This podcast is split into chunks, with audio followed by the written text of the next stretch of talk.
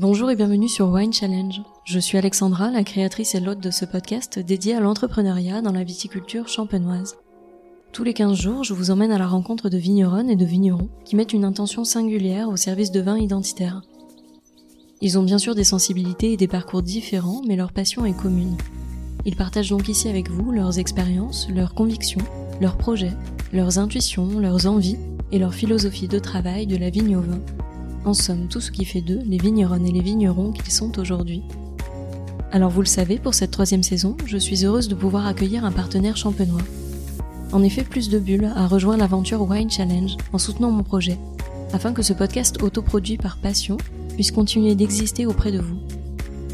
Avec cette équipe, nous avons le même attachement pour les vins de champagne et leur terroir. Ils ont à cœur de vous proposer une sélection de champagne empreint d'émotion, sans oublier de vous parler des femmes et des hommes qui élaborent chacune de ces cuvées et ça, vous le savez, ça compte beaucoup pour moi. Alors j'ignore quel sera votre prochain souvenir de dégustation, mais peut-être se cache-t-il derrière les vins de l'invité du jour.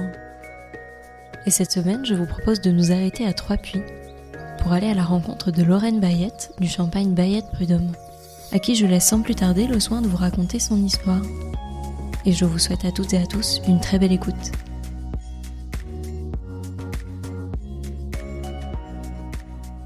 Bonjour Lorraine Bonjour Alexandra. Merci beaucoup d'avoir accepté mon invitation au micro de Wine Challenge. Je suis ravie de venir à votre rencontre pour en savoir un petit peu plus sur vous, sur le domaine et sur votre parcours de vigneronne. Donc pour commencer, bah, je vais vous laisser présenter le domaine de la façon dont vous le souhaitez. Donc je m'appelle euh, Lorraine Bayette, je suis vigneronne à Trois-Puits, petit village situé sur la montagne de Reims en premier cru et j'exploite 5 hectares de vignes répartis sur euh, les vignobles de Trois-Puits, Ris-la-Montagne et Villers-Alran. Et combien de générations se sont succédées jusque vous? Je suis la cinquième génération de vignerons et j'ai une petite fille euh, de 5 ans. Et peut-être qu'un jour elle aussi deviendra vigneronne, mais je lui laisserai toute la liberté euh, de choisir ce qu'elle aime faire et ce qu'elle voudra exercer plus tard. Et quelle est la philosophie du domaine et est-ce qu'elle a évolué depuis plusieurs générations? J'imagine que oui. L'esprit de la maison a bien sûr évolué, mais hum, je garde quand même à, préserver un côté très traditionnel parce que comme je suis une toute petite exploitation et que je produis 30 000 bouteilles, j'estime aussi que je suis garant de la tradition champenoise. Donc c'est la raison pour laquelle, par exemple, que j'ai un seul et unique pressoir cocard euh, traditionnel, que le remuage se fait principalement à la main sur pupitre. J'ai également des gyropalettes, mais ce sont des gyropalettes mécaniques, pas du tout automatiques. Donc l'exploitation évolue parce qu'elle a besoin d'évoluer et que le monde change tellement vite et qu'il faut tellement adapter nos méthodes culturelles que elle évolue avec ma génération tout en gardant une méthode très traditionnelle. Et côté vigne, comment ça se passe? Est-ce que euh, quand vous êtes arrivé, vous avez mis en place de nouvelles choses? Je suis revenue sur l'exploitation il y a maintenant 18 euh, ans. Euh, j'avais exactement 20 ans après le décès de mon père, donc effectivement au début, il y a plus une période d'adaptation où en fait j'ai continué euh, les méthodes culturelles qu'il avait mis en place. Et peu à peu, euh, j'ai trouvé ma place au sein de l'exploitation et j'ai fait évoluer ces méthodes. Et aujourd'hui, j'exerce un enherbement dans les vignes, du charutage, euh, pour préserver au meilleur notre belle nature.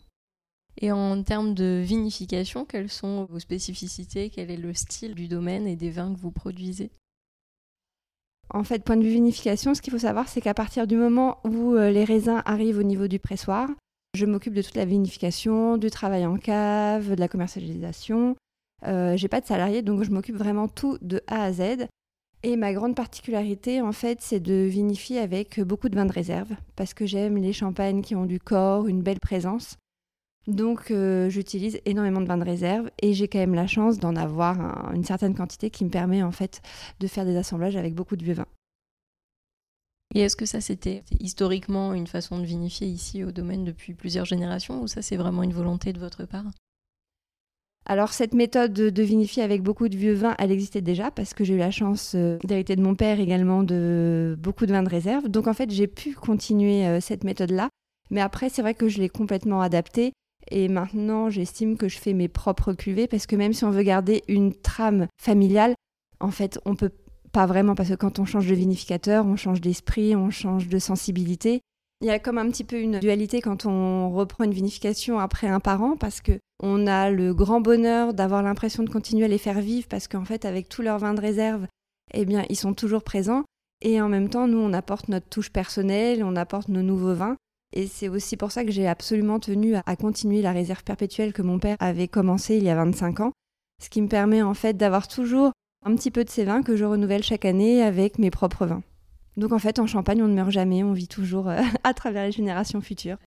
Vous parlez de votre père et puis de ce moment de vie euh, tragique, mais du coup, est-ce que vous, vous étiez prédestiné à revenir sur le domaine dans tous les cas, mais peut-être plus tard évidemment, ou est-ce que ça s'est fait parce que la situation a fait que vous êtes revenu sur le domaine pour aider votre mère, mais que vous, vous aviez envie d'autres choses à l'époque? J'étais prédestinée à venir, ça c'est sûr, mais pas du tout dans ces circonstances et absolument pas aussitôt, parce qu'en fait j'avais que 20 ans et en en discutant avec papa, on avait l'intention en fait que je revienne aux alentours des 35 ans pour qu'on ait 10 ans de transition, de travail ensemble, de transmission. Voilà, que je fasse mes propres expériences bien avant, donc travailler dans d'autres domaines à l'étranger. J'avais vraiment très envie d'aller travailler dans des domaines à l'étranger. Donc j'ai quand même réussi à trouver, euh, j'avais une petite vingtaine d'années, 22-23 ans, j'ai fait une licence commerce internationale spécialisée dans les vins et spiritueux à Avise. Et en fait, euh, au bout de cette euh, formation, il y avait un stage de six mois à l'étranger, donc j'ai sauté sur cette formation pour pouvoir au moins passer six mois à l'étranger et euh, faire mes propres expériences. Avant de revenir, certes, dans une Champagne qui est absolument magnifique, mais qui nous demande une certaine euh, sédentarité, même si on peut voyager à, à travers la commercialisation. J'ai la chance de pouvoir voyager un petit peu, mais on reste quand même de nombreux mois au domaine. Quel était votre état d'esprit à ce moment-là de votre vie? Est-ce que vous vous êtes senti euh, les épaules de le faire tout de suite et vous n'avez pas réfléchi? Ou est-ce que vous vous êtes posé la question de, savoir est-ce que vous alliez quand même revenir ou pas sur le domaine? Alors quand on vit ce genre d'expérience, en fait, moi pour ma part, parce que je pense que tout est très personnel, on ne pense pas du tout. Ou alors moi, je pense peut-être que je voulais un petit peu ne, justement ne pas avoir le temps de penser. Donc en fait, je trouvais plein d'activités pour ne pas y penser. Donc euh, je travaillais sur le domaine, je continuais euh, mes études. Accessoirement, le soir, j'allais prendre des cours de chinois. Donc euh, aujourd'hui, je serais incapable de vous dire un seul mot de chinois. Mais je pense que j'avais vraiment ce besoin de ne pas penser et d'occuper mon esprit. Donc en fait, voilà, je faisais énormément de choses pour me donner la force de continuer. Et puis aussi, comme je suis aussi très proche de ma sœur, j'avais toujours un petit œil sur ma sœur et j'essayais de préserver aussi l'esprit de famille et que tout le monde se sente bien malgré tout autour de moi. Et aujourd'hui, du coup, vous travaillez avec votre maman et votre sœur aussi ou juste votre maman? Alors aujourd'hui, je travaille avec maman, donc qui s'occupe pratiquement que de la comptabilité, qui m'aide aussi hein, très volontiers, mais qui est plutôt axée maintenant que sur la comptabilité. Et ma sœur ne travaille pas à plein temps sur le domaine, elle m'aide euh, pendant les vendanges, euh, pendant les assemblages. Et comme je dis, c'est aussi mon gros soutien psychologique parce que je ne sais pas combien de fois par semaine j'appelle ma sœur. Ce que j'ai besoin de partager en fait. Comme j'ai un petit domaine, je travaille très souvent seule, en cave, en vinification. Donc en fait, comme j'ai besoin d'extérioriser, je pense que je passe des heures au téléphone par semaine avec ma sœur, qui est mon grand soutien psychologique. Vous parlez de partage. Est-ce qu'il y a eu justement des vignerons, des vigneronnes qui vous ont aidé au décès de votre père à, voilà, enclencher les choses sur le domaine, à vous accompagner dans la vinification, à vous donner des conseils côté vigne aussi? Alors, au moment du décès de papa, on a été aidé par un très bon ami de maman, Richard Janisson, qui a été là pour faire notre premier tirage, euh, qui a été très très présent avec Maxence également, son fils. Et après, il faut dire que la génération de nos parents n'était pas du tout la même que la nôtre. C'est-à-dire qu'en général, ils vivaient, et travaillaient en couple et étaient assez autonomes et vivaient en petite euh, autarcie qui convenait très bien à cette génération. Sauf que nous, on a un petit peu évolué et moi, je me retrouve pas forcément dans cette situation-là. Et quand on parle de partage, voilà, moi j'ai besoin de partager, j'ai besoin d'échanger avec mes amis, j'ai besoin de vivre plus en communauté. On veut vraiment, euh, alors pas du tout dans le côté, hein, moi je suis pas du tout dans le côté réseau social. Par contre, tous les réseaux sociaux là, euh, je m'y retrouve pas vraiment. Mais euh, la vie en communauté, à partager, à se retrouver avec nos amis, c'est quelque chose qui est très récurrent dans ma vie. Et donc c'est pour ça aussi que je fais partie du groupe des Fabuleuses, Fabuleuses de Champagne, parce que voilà, c'est ce besoin de partager, d'échanger, de grandir ensemble, d'échanger aussi sur des expériences qui peuvent être un peu euh, des échecs, mais on sait très bien que les échecs nous font toujours grandir, donc euh, voilà, c'est euh, une belle expérience de vie. Et puis parmi les fabuleuses maintenant on est même passé au-delà du côté professionnel, on est vraiment passé dans un cadre amical, donc c'est en plus un grand plaisir de nous retrouver à chaque fois. Et c'était une volonté de choisir un groupe de femmes et pas un groupe mixte comme il y en a aussi en Champagne? Alors pourquoi un groupe de femmes? Parce qu'en fait déjà premièrement on s'est rendu compte qu'il n'existait pas un groupe de femmes. On s'est retrouvé avec plusieurs vignerons, on a senti qu'il y avait vraiment une très grande liberté entre nous. Ça aussi, je pense que ça commence vraiment, vraiment à évoluer. Mais je trouvais aussi que les femmes avaient un petit côté très spontané, où on n'avait pas peur en fait de dire qu'on avait échoué. Voilà, et je pense qu'on se sentait aussi très à l'aise entre nous. Après, effectivement, j'aime pas le côté féministe où on se dit voilà, on se met à l'écart, on fait un groupe de femmes parce qu'on veut pas être avec des hommes. Alors c'est pas du tout cet esprit-là, mais je pense qu'au départ c'était vraiment pour un vent de liberté et parce qu'en fait finalement les femmes on avait aussi les mêmes problématiques parce que au-delà d'être des vigneronnes, nous sommes maintenant toutes des mamans, euh, des femmes, et donc je pense qu'avec tout ce côté-là à, gérer, on se retrouvait bien entre nous à pouvoir échanger et à pouvoir euh, s'aider. Et je suis absolument pas féministe parce que si on a bien une qui peut témoigner que les hommes et les femmes sont absolument complémentaires, c'est bien moi, parce que comme j'ai pas d'homme au domaine, bien que mon mari euh, volontairement euh, m'aide très spontanément et c'est une aide précieuse, mais finalement au jour le jour je travaille quand même seule, donc je peux vous assurer que les hommes et les femmes sont très complémentaires. Quelles ont été les conditions quand vous êtes euh, arrivé dans ce groupe-là? Est-ce que c'est vous qui avez cherché à provoquer la rencontre? Est-ce que le groupe existait déjà? Ou est-ce que c'est vous qui avez participé à la création de ce groupe-là de femmes? Alors le groupe n'existait pas. En fait, ça a été l'impulsion de plusieurs filles qui avaient plus ou moins déjà l'idée. Ça a été une rencontre. Hélène et Claire euh, se sont rencontrées, il me semble, en Suède, je crois, un voyage professionnel. Elles en ont discuté. Ensuite, c'est Claire après qui m'a appelée. Moi, après, j'ai essayé de voir un peu quel euh, profil de fille irait bien dans ce contexte de groupe. Et en fait, finalement, on a fait un dîner à 7. Et à la fin du dîner, ben, le groupe était créé parce qu'on s'est tout de suite très bien entendu. On avait des parcours différents, on était aussi complémentaires et on avait vraiment le même esprit. Il n'y en a aucune qui veut prendre le dessus sur l'autre. On est vraiment en osmose, donc euh, vraiment, c'est un groupe super. Et est-ce qu'il y a une volonté de partager d'une façon pédagogique ou est-ce que c'est plutôt axé de façon commerciale dans l'état d'esprit du groupe? Alors au départ, quand on a créé Les Fabuleux, c'était vraiment un groupe d'entraide. Donc on voulait vraiment se réunir entre nous pour euh, partager nos expériences. Sauf qu'avec les réseaux sociaux, en fait, on s'est rendu compte qu'à l'époque, il y a eu un petit engouement pour les fabuleuses parce qu'effectivement, euh, des groupes de femmes n'existaient pas. Et puis, euh, apparemment, on a apporté une nouvelle énergie, donc il y a eu un petit engouement pour les fabuleuses et c'est à partir de là qu'on s'est dit bon bah finalement il y a peut-être quelque chose à faire. Donc euh, on a développé un petit peu le côté commercial, donc on faisait des petites dégustations de nos domaines euh, propres. Ensuite, on s'est dit bah, finalement qu'on allait peut-être pouvoir euh, créer un coffret en commun en mettant les sept cuvées des fabuleuses. On avait un petit sentiment d'inachevé. Et donc c'est pour ça qu'en fait, on a créé une cuvée qui s'appelle Isos, qui veut dire en grec égal, et dans cette cuvée, on a assemblé en fait un hecto de chaque domaine de nous sept. Donc voilà, donc là maintenant, on a vraiment la sensation d'avoir un projet abouti. Et le fait de créer cette cuvée euh, de nous sept, ça nous rend très heureuses. Et si on revient sur votre euh, parcours de formation, dans quelle voie est-ce que vous avez commencé à faire votre euh, apprentissage? Alors déjà, je pense que l'apprentissage, quand on vient d'une famille de vignerons, se fait des petits. Voilà. Et donc c'est exactement ce que je fais avec ma fille parce que j'essaye euh, par des méthodes un peu contournées de lui apporter euh, l'amour du goût et de la gastronomie. Donc je pense que ça commence déjà très jeune et de façon complètement inconsciente quand on est vigneron parce que ça fait tellement partie de notre vie qu'en fait on se rend même pas compte qu'on éduque déjà nos enfants.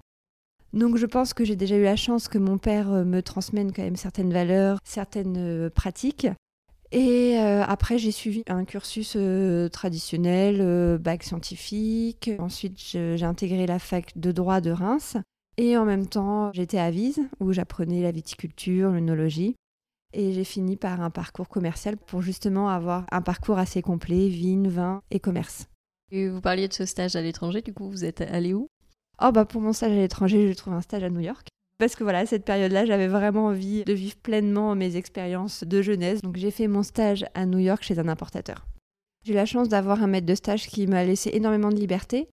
Donc en fait, j'ai appris pendant ce stage en fait toutes les méthodes aux États-Unis qui sont un petit peu différentes de nous en Europe, toutes les démarches administratives pour euh, importer du vin et du champagne. Et après, j'ai eu une expérience qui a été aussi euh, très importante pour moi. C'est qu'en fait, euh, j'ai fait un stage en Mongolie intérieure pour faire des assemblages de vin blanc. Voilà, donc ça, ça a été une très très belle expérience également. Et c'était une volonté de partir dans une zone qui n'appelle pas forcément à la viticulture dès qu'on y pense? Alors ça a d'abord été une opportunité et après en fait j'étais ravie qu'on fasse appel à moi parce qu'en fait finalement euh, les Chinois Alors je vous parle de ça il y a, allez, on va dire 8 ans. Faisaient très peu de vin blanc, parce que pour eux, le blanc est une couleur de deuil, donc ils faisaient plus volontiers du vin rouge. Donc ils avaient besoin un peu d'expertise dans les vins blancs pour faire des assemblages.